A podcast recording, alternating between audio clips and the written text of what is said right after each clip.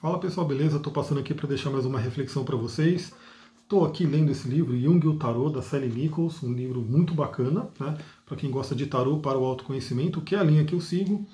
E eu estou lendo um capítulo sobre a torre, né? Já estou terminando o livro praticamente. E eu me deparei com um trecho muito interessante para ilustrar o que, que é a torre. Então, primeiramente, vamos né, mostrar algumas cartas aqui para vocês. Né? Essa daqui é a torre do tarot de Marselha que é um tarô bem clássico aí, né? Todo mundo já deve ter visto pelo menos alguma imagem. Então a gente vê aí uma coroa, é como se fosse um raio descendo, tirando essa coroa, e dois personagens caindo aqui, né? Sendo retirados da torre, sendo e praticamente sendo libertados. Aqui tem o tarô de Rider-Waite, que também tem uma imagem bem clássica, todo mundo já deve ter visto de alguma forma, é muito parecida com a do tarô de Marselha, né? Também um raio vindo e tirando a coroa da torre e né, dois personagens caindo aqui da torre, e tem o tarô de Tote, que é o tarô que eu utilizo nos meus atendimentos e nos rituais, enfim, nas meditações, que mostra aqui uma imagem um pouco diferente. Na verdade, tem o olho de Shiva lá em cima, né, que está realmente destruindo tudo, né, o olho de Shiva é o destruidor, e tem uma boca embaixo que solta um fogo que destrói a torre. Também tem personagens ali saindo da torre. Então olha que interessante, a torre geralmente ela é vista como um arcano negativo, né, como um arcano que vem destruir sua vida, zonear sua vida, derrubar sua vida e assim por diante. E isso geralmente numa visão mais de prever o futuro, né? naquele tarô onde você quer saber o que vai acontecer. Então você quer saber o que vai acontecer. Saiu a torre numa área da vida, meu Deus, sai de baixo, né? que tudo vai desmoronar.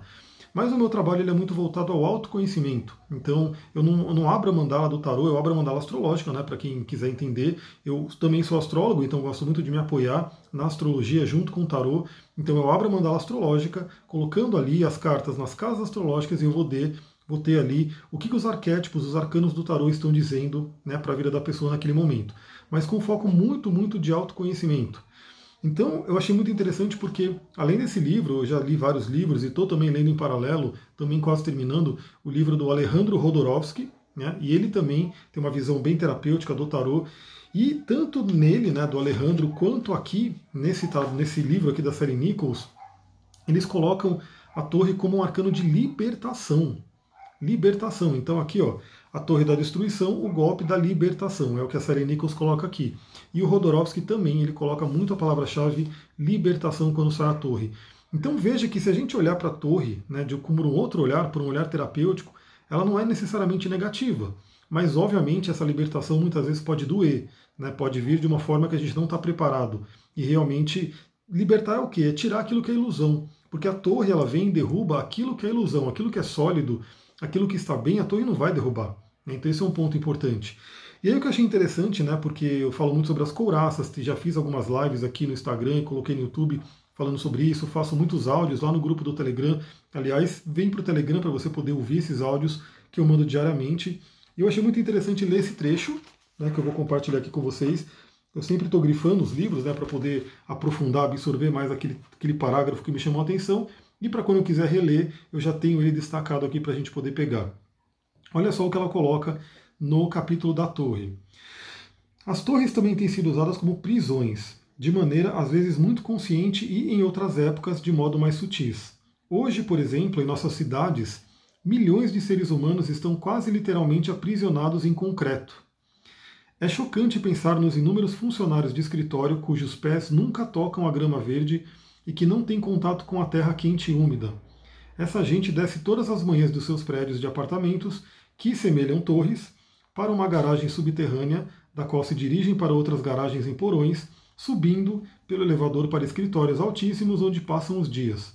À noite, inverte-se o padrão e, como ratos aprisionados num labirinto de concreto, cada qual encontra o seu caminho no escuro de volta ao cubículo em que mora. Imagine-se o efeito dessa rotina diária num organismo vivo, pois quem quer que viva exclusivamente num plano acima da Terra perde contato com ela, como seus semelhantes, com seus semelhantes e, inevitavelmente, com seu próprio aspecto instintual, terreno. Isola-se. E esse trecho me chamou atenção, muita atenção, porque eu vivi isso durante anos, né, durante anos. Para quem conhece um pouquinho da minha história, eu comecei minha história trabalhando com TI, né, com tecnologia. Eu sempre gostei dessa parte de espiritualidade, autoconhecimento, mas era um estudo meu, um estudo que eu fazia para mim, né? E o meu trabalho oficial era um trabalho de tecnologia, trabalhava aí em grandes empresas, multinacionais, depois tive a minha própria empresa e depois saí da minha empresa para poder fazer o que eu faço hoje, que é trabalhar com autoconhecimento, cura e assim por diante.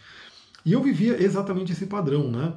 É, eu morava no, lá em São Paulo, né? morava num apartamento, descia desse apartamento, pegava aquele trânsito ali da selva de pedra, ia lá para Berrine, eu trabalhava na época né, nos daqueles prédios gigantes ali da Berrine, aqueles prédios lindos né, da Zona Sul, as empresas de TI ficam tudo ali, entrava também numa garagem subterrânea enorme, né, pegava ali um elevador, ia para o topo da montanha, da, da montanha não, topo do prédio, ficava ali, totalmente fechado, porque não tem janela, né, uma coisa de ar-condicionado, então é totalmente fechado isolado. Depois ficava ali até 7, 8, 9, 10 horas da noite, dependendo do dia, descia e fazia o mesmo caminho de volta para casa. E eu ficava naquela ânsia de poder vir aqui para Mariporã, hoje eu moro em Mariporã, para poder ter contato com a natureza. Então, olha isso aqui para mim, pelo menos para mim, cada pessoa é cada pessoa, entendeu? Você que vai sentir como que isso afeta a sua vida. Mas para mim era um aprisionamento, era um grande aprisionamento. Então, por exemplo, quando vê uma torre e de repente derruba tudo isso, no caso, a torre para mim foi um processo meio que do nada eu comecei a me sentir infeliz. Né? Eu tinha minha própria empresa, ganhava dinheiro, estava muito bem perante a sociedade no geral, estava hiper bem, né? mas eu estava extremamente infeliz. Então, toda, toda manhã, segunda-feira, para acordar e trabalhar horrível, tinha dores no estômago, era uma coisa terrível. E quando eu chegava na sexta-feira, dava aquele alívio, né, o famoso TGIF, né, Thank God It's Friday, porque eu ia poder ter um fim de semana, eu vinha para a natureza, vinha para o mato e assim por diante. Mas aí veio a torre e realmente eu tirei tudo aquilo. falei, porque o meu caminho não é esse. O meu caminho não é ficar realmente o dia inteiro preso dentro de um prédio, no asfalto ali, não tendo contato com terra, com natureza, com mato. O meu caminho é outro. O meu caminho realmente é estar com a natureza. Então a torre da libertação, ela realmente, quando ela sai na vida, né, quando eu estou atendendo alguém e sai a torre, a pergunta que eu faço, porque o tarô ele vai apontar caminhos, né? O meu atendimento ele é voltado a apontar caminhos. Então, se sair a torre em determinada área da vida, da vida, que a gente vê pelo mandala astrológico, eu vou perguntar para a pessoa o que, que você tem que realmente destruir, do que, que você tem que se libertar. Né? Independente da. da não, não vou falar para ela que a sua vida vai ficar horrível, que vai chegar alguma coisa ali e vai te derrubar, vai derrubar tudo nessa área da vida. Não. Eu vou perguntar para ela, porque é assim que eu direciono o atendimento. Isso é o tarot terapêutico, o tarot para o autoconhecimento.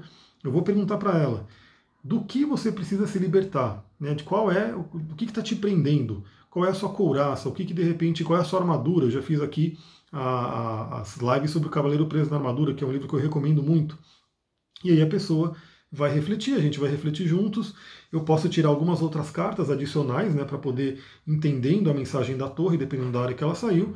E também posso olhar no mapa astral, né, no trânsito astrológico da pessoa, para ver o determinado trânsito. E é muito legal quando eu faço essa junção né, de, do, do, mapa astral com o tarô, porque muitas vezes eles se complementam, eles se casam, falam muito bem. Por exemplo, a torre é um arcano de Marte, e de repente ela saiu na casa 10 da pessoa. A casa 10 seria a casa relativa à carreira.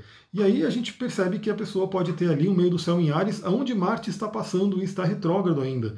Então a sincronicidade sempre traz isso, é muito legal. Eu gosto muito de fazer essa união de mapa astral e tarô, justamente porque eu posso ir conversando e vendo o que está acontecendo aqui no mundo dos arcanos e no mundo dos planetas.